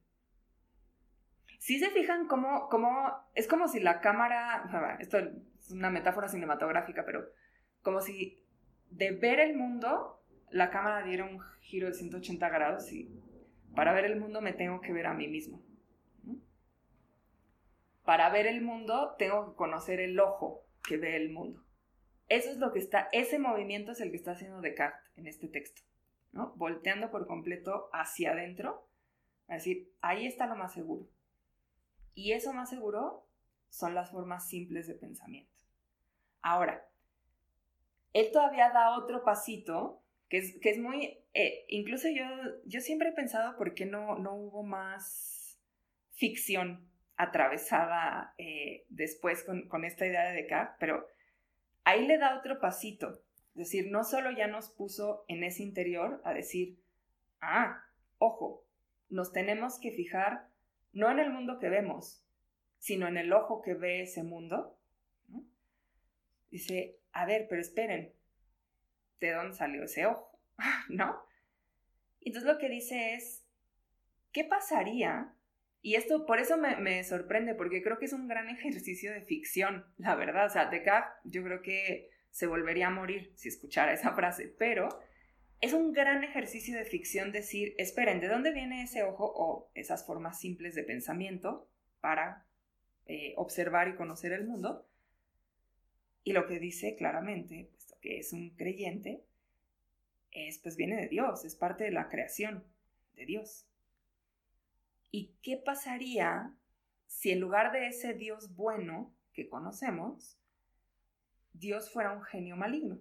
Y así le llama. Esta figura es famosísima en la filosofía, ¿no? El genio maligno. Y ese genio maligno lo que hace es poner cosas frente a mí que no son ciertas y que me engañan. Porque, no sé, le divierte, porque es maligno. ¿Cómo, ¿Cómo podría yo estar seguro de que no está haciendo eso? Y es, es un gran ejercicio de ficción porque Claro, ¿cómo no? O sea, ¿cómo, ¿cómo no va a ser un gran ejercicio de ficción pensar, a ver, y si hay un Dios, pero es súper mala onda, o es súper cruel, ¿no? O, no sé, por ejemplo, por cierto, ¿qué pasa si Dios está jugando? Esta es una figura muy poco explorada, bueno, al menos en, lo que yo conozco es muy poco explorada, ¿no? Un dios con sentido del humor. No un dios griego, eso sí tenían ahí toda una serie de pasiones, ¿no? Sino un dios occidental, ¿no? De, las religiones monoteístas, pero con sentido del humor. ¿Cómo, cómo sería ese, ese dios, ¿no? Entonces, hace este ejercicio súper curioso de decir, vale, ya encontré qué es lo más simple, dónde está situado, eso es lo que tenemos que estudiar. Y eso, por cierto, es el sujeto. Eso es la subjetividad. ¿no? Pero, uy, ¿de dónde salió esa subjetividad? Ah, pues salió de Dios. Y si Dios es súper mala onda y me quiere engañar, ¿cómo puedo estar seguro? Y entonces lo que dice es, bueno, a ver, claramente yo me he equivocado en la vida. He visto cosas y he percibido cosas que después me doy cuenta que no son así. He soñado y he pensado mientras sueño que el sueño es real. Pero todo lo que hace a las percepciones y a los sueños falsos o ficticios, que además fíjense cómo ahí son, son dos cosas distintas, pero él las hace equivalentes. Se dice, la ficción es falsa. Mm, ¿No?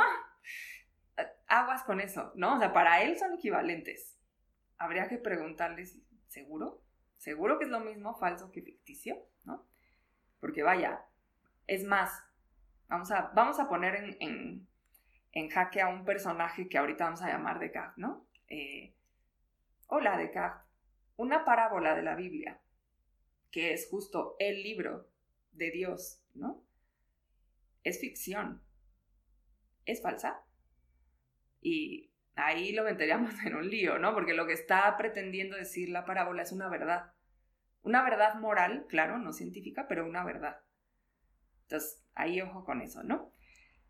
Eh, y cuando dice, ¿qué, ¿qué, pasa si Dios es malo? ¿Qué pasa si es un genio maligno y lo que está tratando es, pues, de engañarme? ¿no? Y que yo me crea que conozco las cosas y en realidad no estoy conociendo nada, nada más me estoy engañando, pues, un poco a lo tonto. Hay, hay, un componente muy chistoso como de humillación, ¿no? O de, de sentido del ridículo. Decir, ¿qué tal que solo me estoy haciendo tonto pensando que soy un científico y en realidad no sé nada, ¿no? Y entonces dice, ah, bueno, en ese caso, ¿no? Lo que yo estoy haciendo en este momento, que es justo hacer este como rewind, ¿no? Quitar así el error de los sentidos, las percepciones, los sueños, Las combinaciones falsas o ficticias. Ese ejercicio que estoy haciendo yo ahora, de ese ejercicio sí estoy seguro, porque yo lo estoy haciendo. O sea, yo estoy haciendo este ejercicio digitando estas cosas. Si yo estoy haciendo ese ejercicio, quiere decir que, a ver, todo ese ejercicio, si se fijan, es lo que constituye la duda. Voy a dudar de los sentidos, voy a dudar de los sueños, voy a dudar de las cosas complejas y voy a dudar, por cierto, esto viene más adelante, no lo dice ahí, lo dice más adelante, pero voy a dudar también de las palabras. Eso no lo dice ahí, lo dice en la segunda, pero está incluida ahí voy a dudar de las palabras. Todo ese ejercicio lo estoy haciendo yo, en mi mente, en bata, sentado frente al fuego, cancelando todo lo que tiene que ver con los sentidos, las percepciones, las combinaciones falsas o ficticias, las palabras, y pensando en las formas más simples, puras, universales y verdaderas de pensamiento. Por lo tanto, puede que Dios me pueda estar engañando, ¿no? Al, no sé, al hacerme pensar que veo fuego ahí donde no hay. O incluso, y este es un extremo increíble también, de nuevo, yo no, o sea, es, es un ejercicio de ficción. De decir, es más, Dios me puede engañar y yo no tengo un cuerpo. Cuando me duele la pierna, es falso, porque yo no tengo una pierna. Yo no tengo un cuerpo. Es una ilusión que yo tenga un cuerpo. Y sin embargo, yo dudo de que tenga un cuerpo. Por lo tanto, lo único de lo que no puedo dudar es que yo estoy dudando. La famosa duda cartesiana es eso. No, no es una duda, a veces nos lo enseñan de una forma, mm, la verdad, muy, muy empobrecida, que es, em, como pensar que lo que dicen los demás no es cierto, ¿no? Como decir, ah, sí, seguro. Es una especie de, desafío un poco sin ton ni son, ¿no? Y, y, un poco nos lo enseñan así, ¿no? Como de, ah, no, eso no es cierto, ¿no? ahí hay una cosa muy rara que es más bien como un, denostar a los demás, ¿no? Es un poco ególatra además, ¿no? Denostar a los demás porque yo, soy más sagaz, ¿no? Yo sí dudo. No, la duda cartesiana no es eso. La duda cartesiana es este ejercicio de reducción. ¿Han hecho... ¿Cocinan? ¿Alguien, ¿Alguien cocina? Cuando cocinas, muchas veces te dicen, reduce tal cosa, ¿no? Reduce el caldo, reduce la crema, reduce no sé qué. Reducir es cuando justamente le sacas líquido y queda una suerte de versión más esencial, ¿no? De la cosa que estás reduciendo. Descartes está haciendo una reducción del pensamiento. O sea, lo que está haciendo es como quitar todo lo que le parece que se va, que. Se puede quitar de esa eh, sustancia y quedarse con lo más esencial. Y eso más esencial, en última instancia, es su capacidad de preguntar. Y cuando dice, de lo, en, este ejercicio, o sea, yo sé que yo me equivoco, yo que sé que mis sentidos son... Es más, yo sé que soy imperfecto. Yo, René Descartes, soy imperfecto. Y sin embargo, en esa imperfección, algo que es absolutamente seguro es que el ejercicio de pensamiento que yo estoy llevando a cabo es verdad. Porque yo lo estoy llevando a cabo. Y ahí hay dos cosas curiosas. Esa es la duda cartesiana, pero más en segundo lugar, si se fijan, está pensando que el pensamiento se mueve a sí mismo, ¿no? O sea, que tiene una voluntad. Eso es muy importante. El cuerpo, quién sabe, pero el pensamiento tiene una voluntad. Y que esa voluntad viene ya con una serie de categorías de pensamiento innatas. Porque la magnitud y el número y la figura y el lugar y el tiempo, para Descartes no son palabras, son ideas fundamentales. Y esas ideas fundamentales vienen del pensamiento. Ya estaban ahí. Entonces, innatismo, ideas innatas y espontaneidad. Perdón por estas palabras, a veces sé que son, las partes técnicas de la filosofía, ¿no? Pero espontaneidad del entendimiento, eso así se llama en filosofía esto de el pensamiento se mueve a sí mismo, ¿no? Lo espontáneo es lo que se mueve a sí mismo, entendimiento es la facultad de conocimiento. ¿Hasta aquí vamos bien?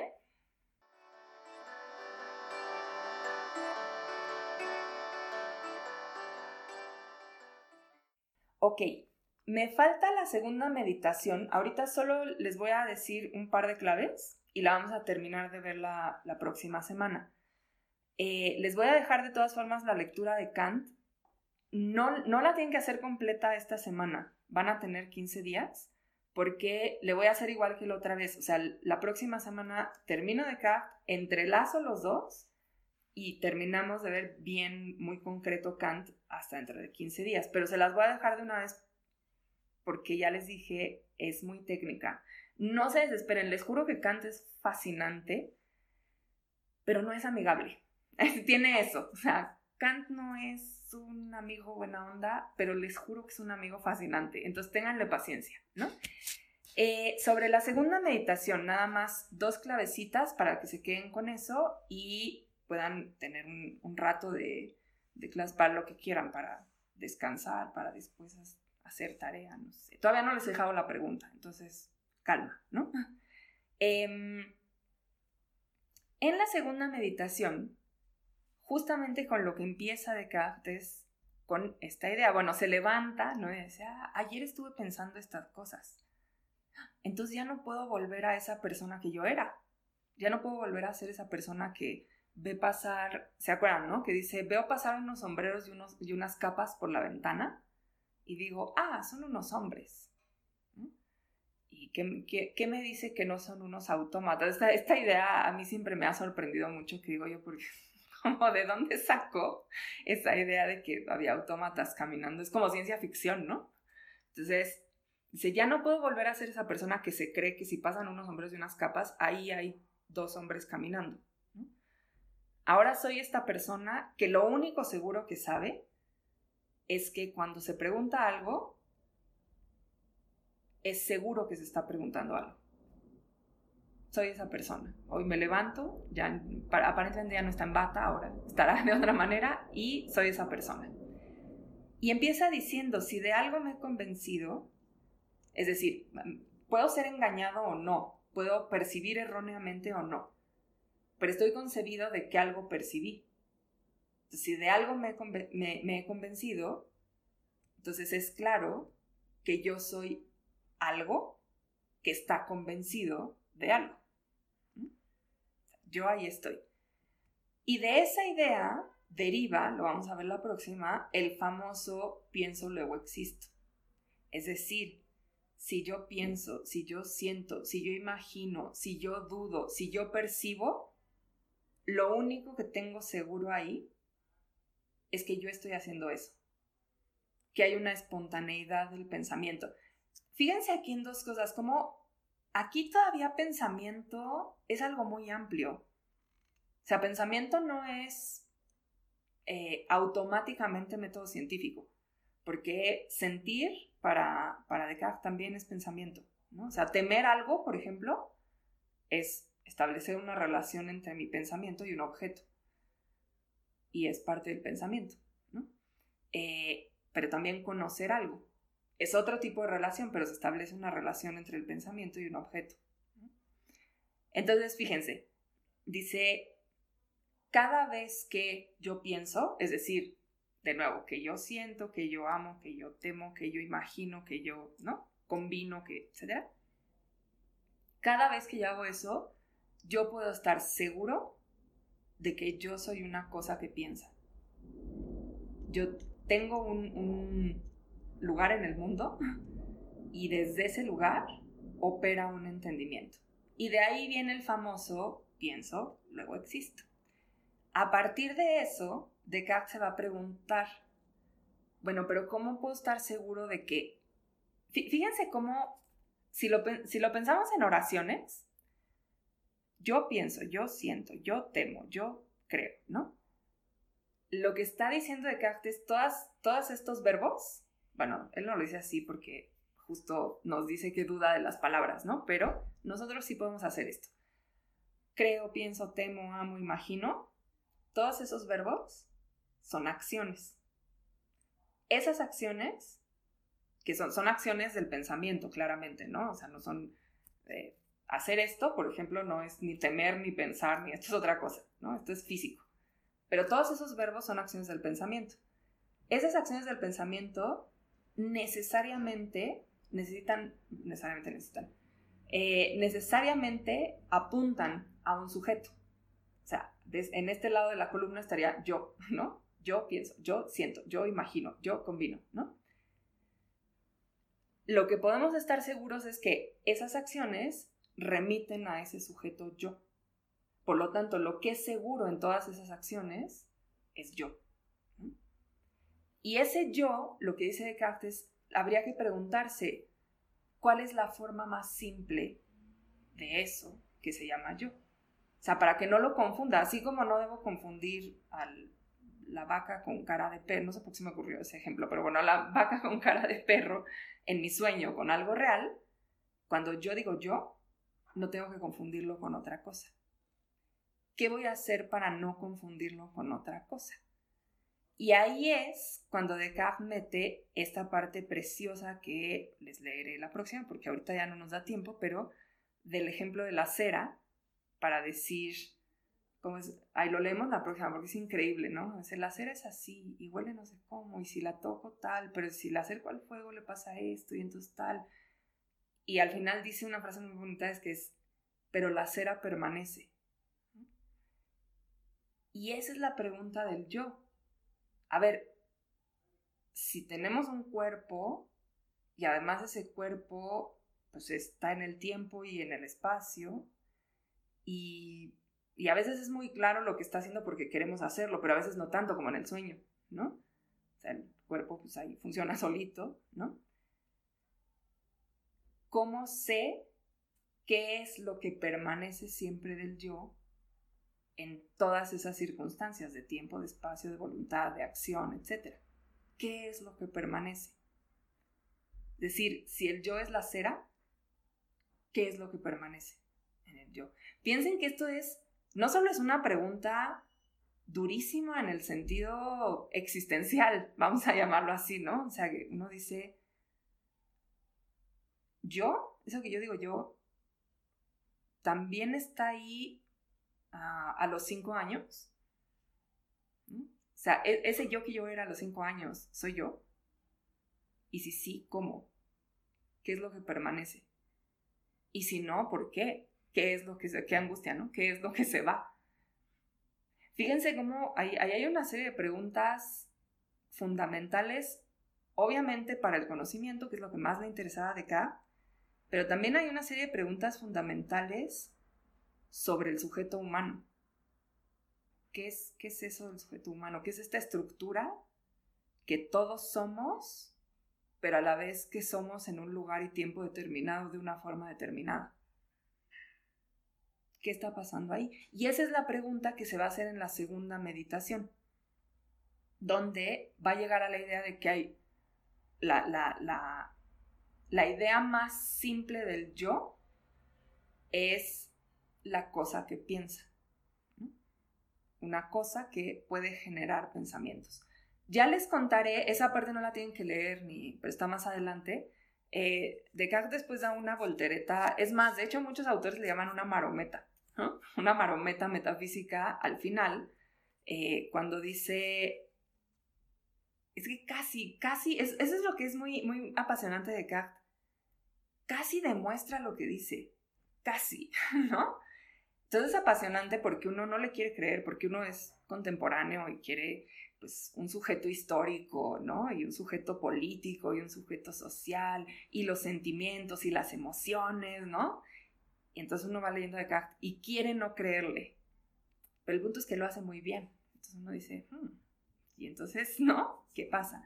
Pero al final da una marometa muy, muy doméstica. Una maestra que yo tenía decía que era un, un argumento muy doméstico y me gustaba eso, que era eh, pero en última, última, última, última instancia, Dios no puede ser malo. Por lo tanto, hay una seguridad en Dios, ¿no? O sea, saca la seguridad del sujeto a Dios. Eso se los contaré de, de, pasadita en la próxima. Ah, bueno, perdón, mi maestra decía que era muy doméstico porque era como, como pensar en los papás, ¿no? Así como, bueno, mis papás me han mentido, pero no son malos, ¿no? Entonces, se hace un argumento muy doméstico, ¿no? O decir, que, o sea, ¿qué pasó con toda esta enorme construcción de un argumento increíble y de pronto llegar a ese punto que sucedió ahí, ¿no? Eh, bueno, sucedió que necesitaba un punto arquimédico de seguridad absoluta y lo tuvo que sacar a Dios, ¿no? Pero el, el, punto de la segunda meditación, que no es tanto ese, eso solo se los quiero contar para que sepan en qué acaba, es cómo plantea la posibilidad de que esa pregunta por la subjetividad con la que empezamos hoy, ¿cómo me pienso a mí misma en cuanto a mí misma y cómo puedo estar segura de ese pensamiento? Descartes intenta poner, bueno, cerrarla, decir sí, sí puedo estar seguro, y la intenta cerrar mediante la idea de un concepto innato yo soy yo porque nazco con esa idea. Y es una idea segura, es una idea fundamental y es parte de cómo está construida toda la realidad. Toda la realidad tiene una especie de centro. El centro, centro obviamente va a ser Dios, pero eh, una especie de primer escalafón del centro, que es la subjetividad humana. Muy interesante, porque aquí narrativamente, por ejemplo, tendríamos la pregunta, ¿se puede narrar desde algo que no sea ese, esa necedad del yo? Yo creo que sí, de hecho yo creo que hay muchas narraciones y ustedes ya las conocen, pero les dejo solo un ejemplo para dejarlo ahí sobre la mesa y que se lo queden para la próxima. Gran parte de la tragedia griega no está fundada en ideas subjetivas de un yo, o sea, los personajes no son eso. Los personajes en realidad están conformados por el destino. y, lo que juega en el centro de esas vidas no es esa direccionalidad de un ojo que ve, ¿no? Y que conoce la realidad y que actúa frente a la realidad, sino de un, no voy a decir sujeto pensando que sería como una concepción más moderna, sino de una persona que tiene que hacer un recorrido. Y, ahí pasa, ahí no, no, yo creo que no podemos encontrar por ningún lado esa idea tan moderna que nos atraviesa de soy yo. Pero fíjense lo que eso implica en términos de lectura. Yo no puedo leer Antígona y decir, ay, claro, es que yo me siento como Antígona. Porque no viene al caso, no, no, no, no coinciden esas ideas. Antígona le pasa otra cosa. Pero también, por ejemplo, ¿qué pasa cuando se reescribe Antígona? Y eso, por cierto, lo vamos a ver con María Zambrano. ¿Qué pasa si la reescribo desde ahora? Eso ahí lo dejo, lo veremos más adelante. ¿Sí?